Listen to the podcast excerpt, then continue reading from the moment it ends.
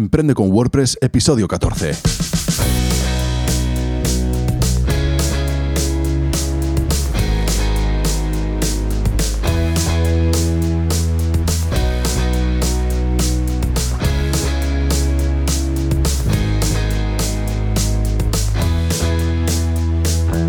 Buenos días y bienvenido a Emprende con WordPress, el podcast sobre diseño y desarrollo web y marketing online en el que hablamos de todo lo que hace falta para emprender en Internet por primera vez o con tu negocio de siempre. Soy Rafa Arjonilla y hoy vamos a hablar del blog de marca personal, qué es, beneficios y qué hay que tener en cuenta a la hora de montar el nuestro. Pero antes...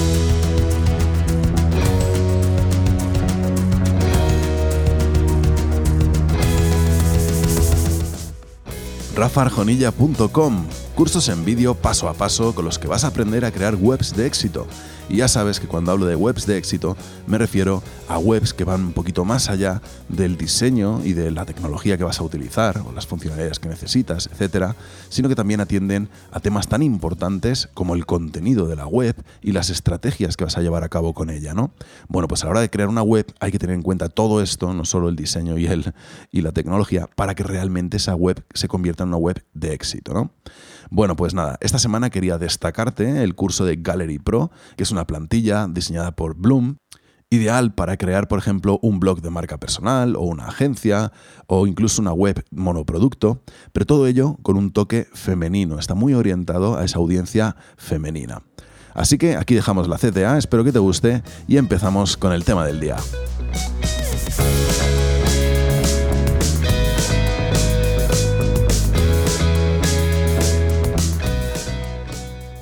Bueno, pues para hablar de blog de marca personal, vamos a hablar primero de marca personal. Y aunque más adelante habrá un programa hablando solo de esto, de marca personal, de momento lo que voy a hacer es ir a una entrada del diccionario que escribió Claudio Ignacio y que dice así.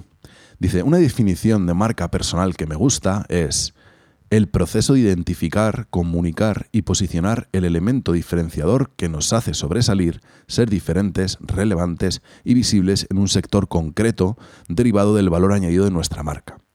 Bueno, en otras palabras, la huella que dejamos en la mente de los demás, o los valores, habilidades o el estilo que los demás asocian con nosotros.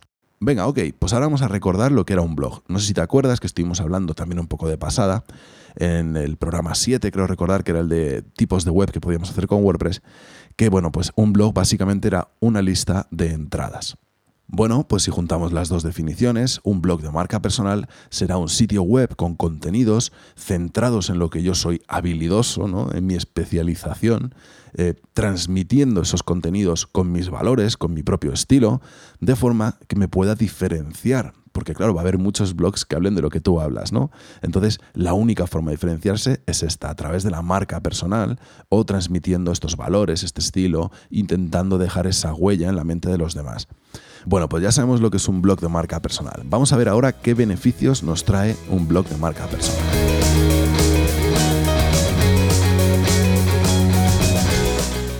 Para mí el primer beneficio o uno de los más importantes es que es una carta de presentación profesional completísima y que va mucho más allá de lo que es el currículum vitae.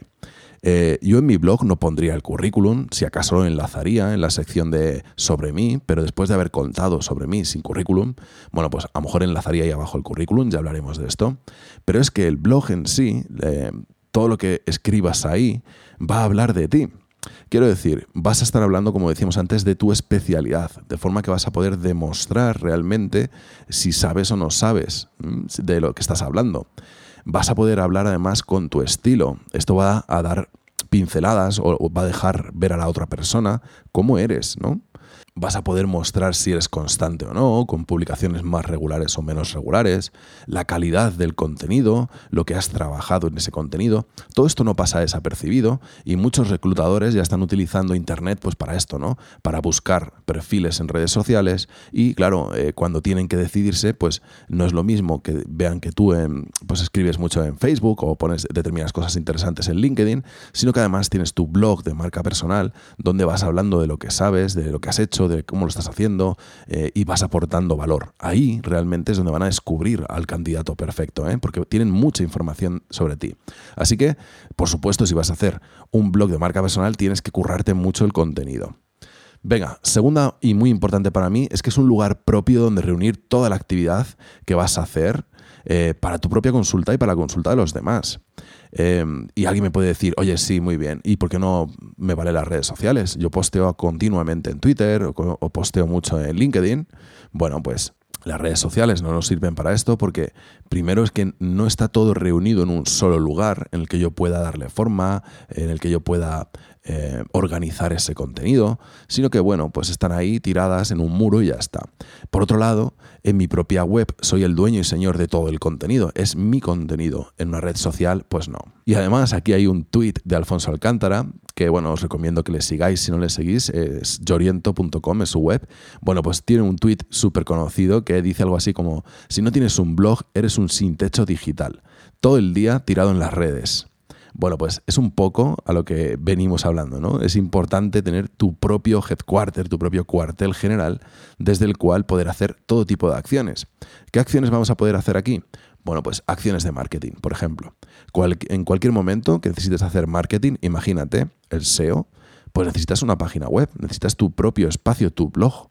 Eh, no puedes hacer SEO eh, en las redes sociales, ¿no? Vas a hacer SEO de tu web para que la gente cuando busque en Google encuentre tu contenido.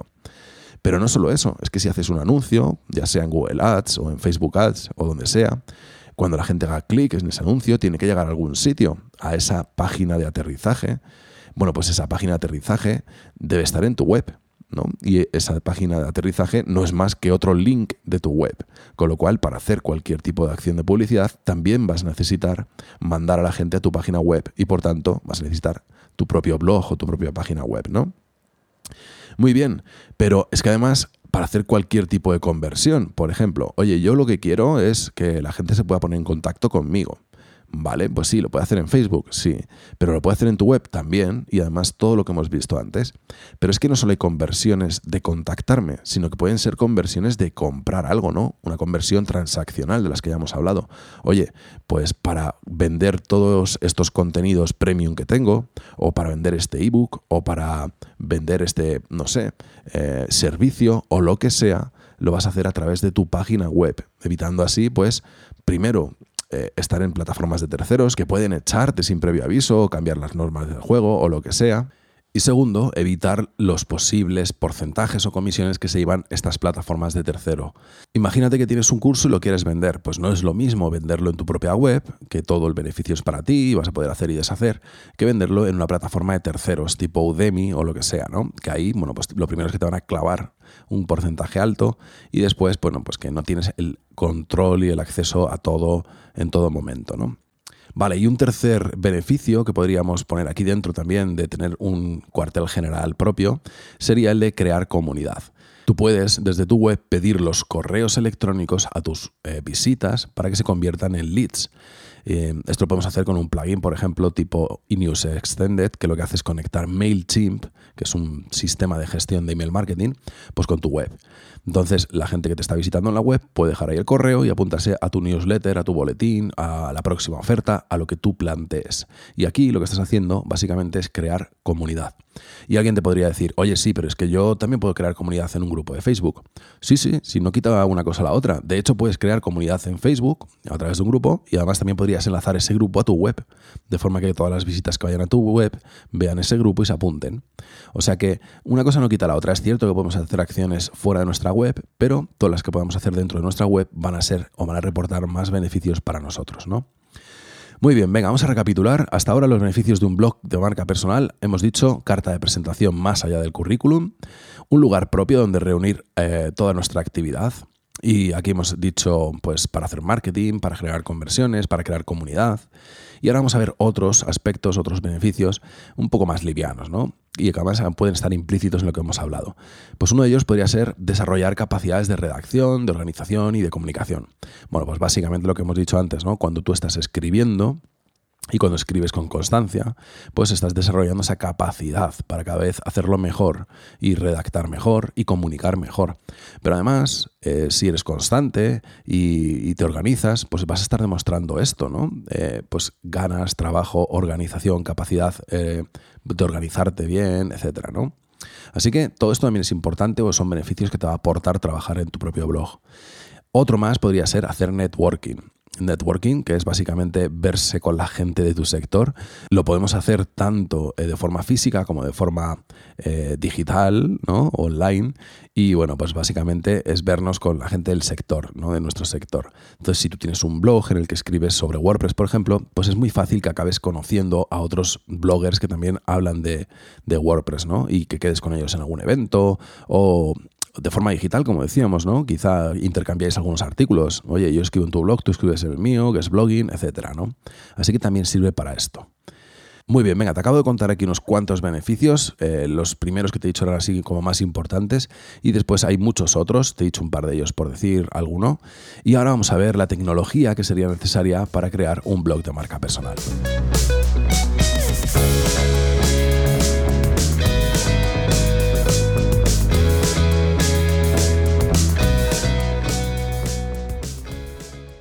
Bueno, pues para crear un blog de marca personal tampoco nos hace falta gran cantidad de tecnología, es muy sencillito. Nos va a hacer falta básicamente un hosting donde poner la página web y además no muy grande porque ya te digo, a no ser que seas un fotógrafo y vayas a subir 10.000 fotos y además cada una con mucho peso, pues tampoco te va a hacer falta mucho espacio para escribir artículos. ¿Qué más? Un dominio, un dominio preferiblemente con tu nombre y un apellido pero bueno, esto puede ser que cuando te pongas a buscar el dominio, pues ya esté cogido, ¿no? Si te llamas Juan García, casi seguro que no vas a encontrar juangarcía.com libre, ¿no? Entonces también podrías utilizar un seudónimo, eh, un nombre artístico, digámoslo así, ¿no? Venga, bien, ¿qué más? Un CMS, que decididamente nosotros utilizaríamos WordPress. Eh, una plantilla adecuada pues a marca personal. Por ejemplo, StudioPress tiene una perfecta que es Authority Pro. Eh, y pues resalta todos esos elementos, ¿no? Tiene las secciones que tienen que tener, está diseñada centrando la atención en el contenido, eh, es fácil, es ligera, bueno, pues es ideal, ¿no? Para este tipo de, de blogs. ¿Qué más? Pues plugins que te pueden hacer falta para hacer marketing. Aquí puede variar, ¿no? Pero generalmente vas a tener un plugin para SEO, como Yoast SEO, vas a tener un plugin para compartir en redes sociales, otro para que te sigan en redes sociales. Pues con Monarch, por ejemplo, es un plugin que puedes hacer las dos cosas, ¿no? El social follow y el social share. Bueno, ¿qué más? Eh, un plugin para captar correos, como hemos dicho antes. Eh, por ejemplo, yo utilizo eNews Extended, que es muy sencillito.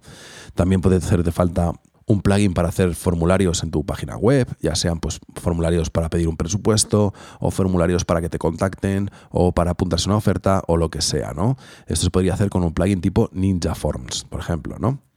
Muy bien, pues con estos pequeños básicos que te comento ya podríamos montarnos nuestro blog de marca personal, no nos hace falta mucho más. Venga, vamos a ver ahora los contenidos para una página o para un blog de marca personal.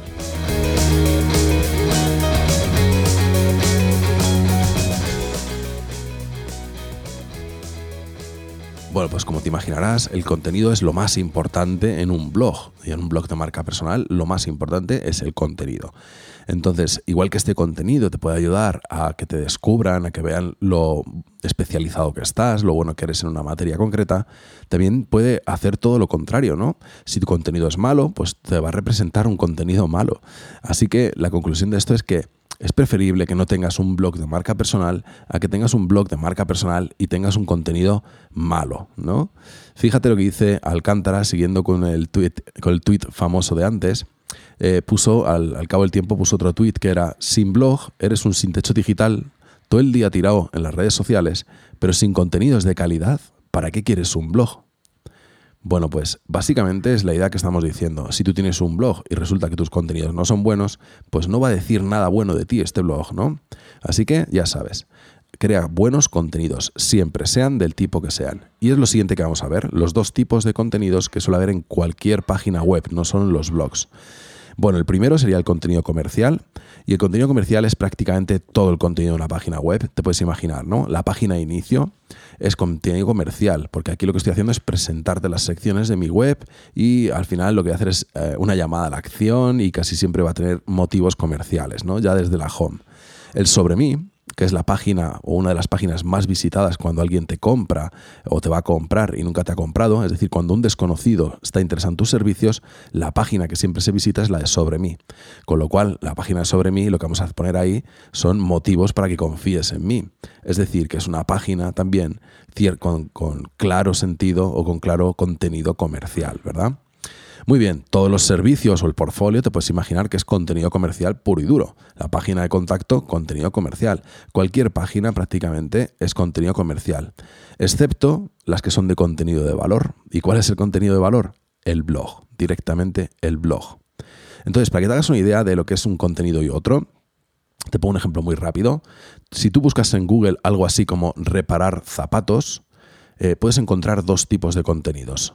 En el primero te dirían, pues no lo sé, eh, hermanos Pampliega, eh, reparación de zapatos. Y en la segunda te podrían decir 10 trucos para reparar tus zapatos. ¿Cuál es el contenido comercial y cuál es el contenido de valor? Está clarísimo, ¿no? El primero es el contenido comercial y el segundo es el contenido de valor. Ya hablaremos más de esto cuando entremos en SEO, pero era ponerte un ejemplo simple y llano para que entiendas los dos tipos de contenido. Básicamente en el blog lo que tenemos que hacer es aportar valor, dar soluciones, intentar responder a las dudas, a las inquietudes de nuestra audiencia, para que cuando las busquen en Google las encuentren y nos encuentren a nosotros. Muy bien, venga, pues esos son los contenidos y ahora lo que vamos a hacer es pasar al diseño de un blog de marca personal. Venga, y vamos a hacerlo de forma rápida, sin poner música ni nada, porque es muy poquito lo que te tengo que contar del diseño de un blog para marca personal.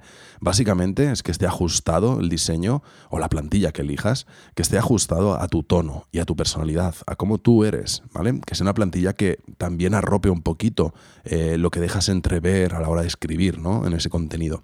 Entonces, yo te diría que por lo general suele funcionar muy bien algo sencillo, algo limpio y que esté muy enfocado al contenido, ¿no? Para que no se despiste de la gente. Ya lo hablábamos esto en el episodio 3, creo recordar, que era el de diseño.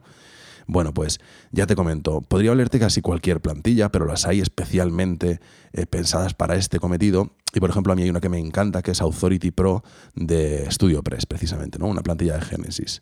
Bueno, te la dejo enlazada por ahí abajo por si quieres mirarla, echarle un ojo. Y vamos a pasar ya a la estrategia y también lo voy a hacer así sin poner música porque, bueno, pues tampoco dependerá mucho de tu objetivo final.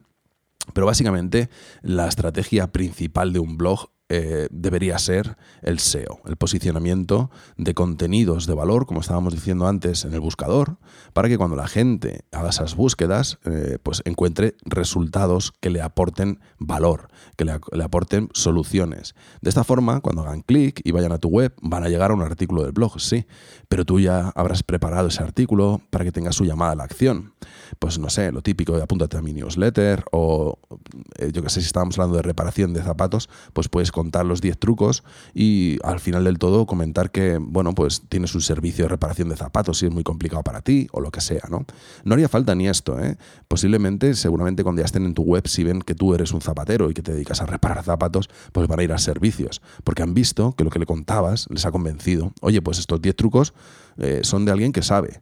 Y, y, mira que ha pensado en esto y ha pensado en lo otro. Oye, voy a ver si tienen un servicio. Ya que veo que es zapatero, pues si lo hace baratito, pues que me lo haga él o lo que sea, ¿no? home.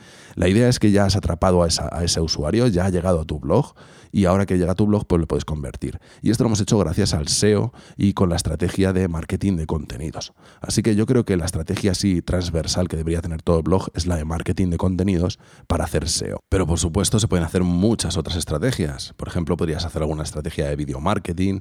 Oye, si se te da bien lo de hablar en cámara y tal, pues quizá podrías estar creando vídeos que puedes subir a YouTube, pero tenerlos también en tu web, como en forma de post, por ejemplo, ¿no?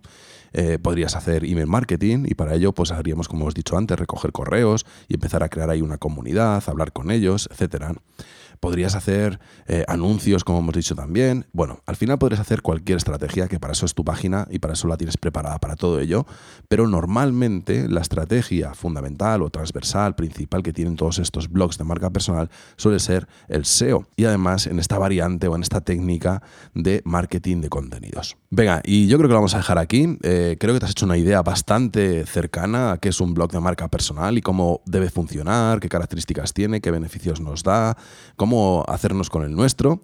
Yo te aconsejo mucho, te animo muchísimo que te hagas un blog de marca personal.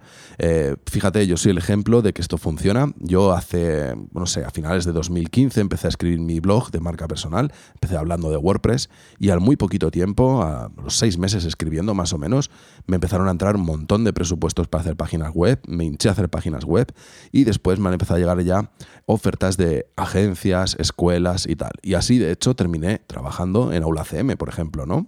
Y ahora estoy hablando con otra escuela gracias precisamente a este marketing de contenidos.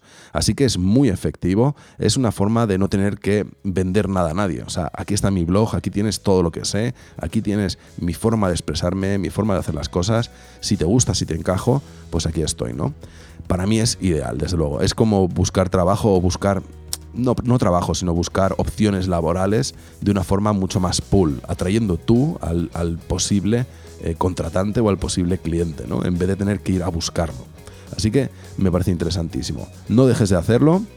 Y bueno, ya solo me queda darte las gracias, como siempre, por suscribirte al podcast, por tus valoraciones de 5 estrellas en iTunes. Ya sabes que esto es muy importante para mí ahora, que me des ahí algún botito en las eh, valoraciones de iTunes, porque así posicionaré en el buscador de, de podcast y entonces mm, hay más gente que me puede ver. También muchas gracias por tus likes y comentarios en iBox, por suscribirte a Spotify, gracias por compartir en redes sociales, por estar ahí y por darle sentido a este proyecto. Ten un buen día y recuerda que tenemos una nueva cita el martes que viene.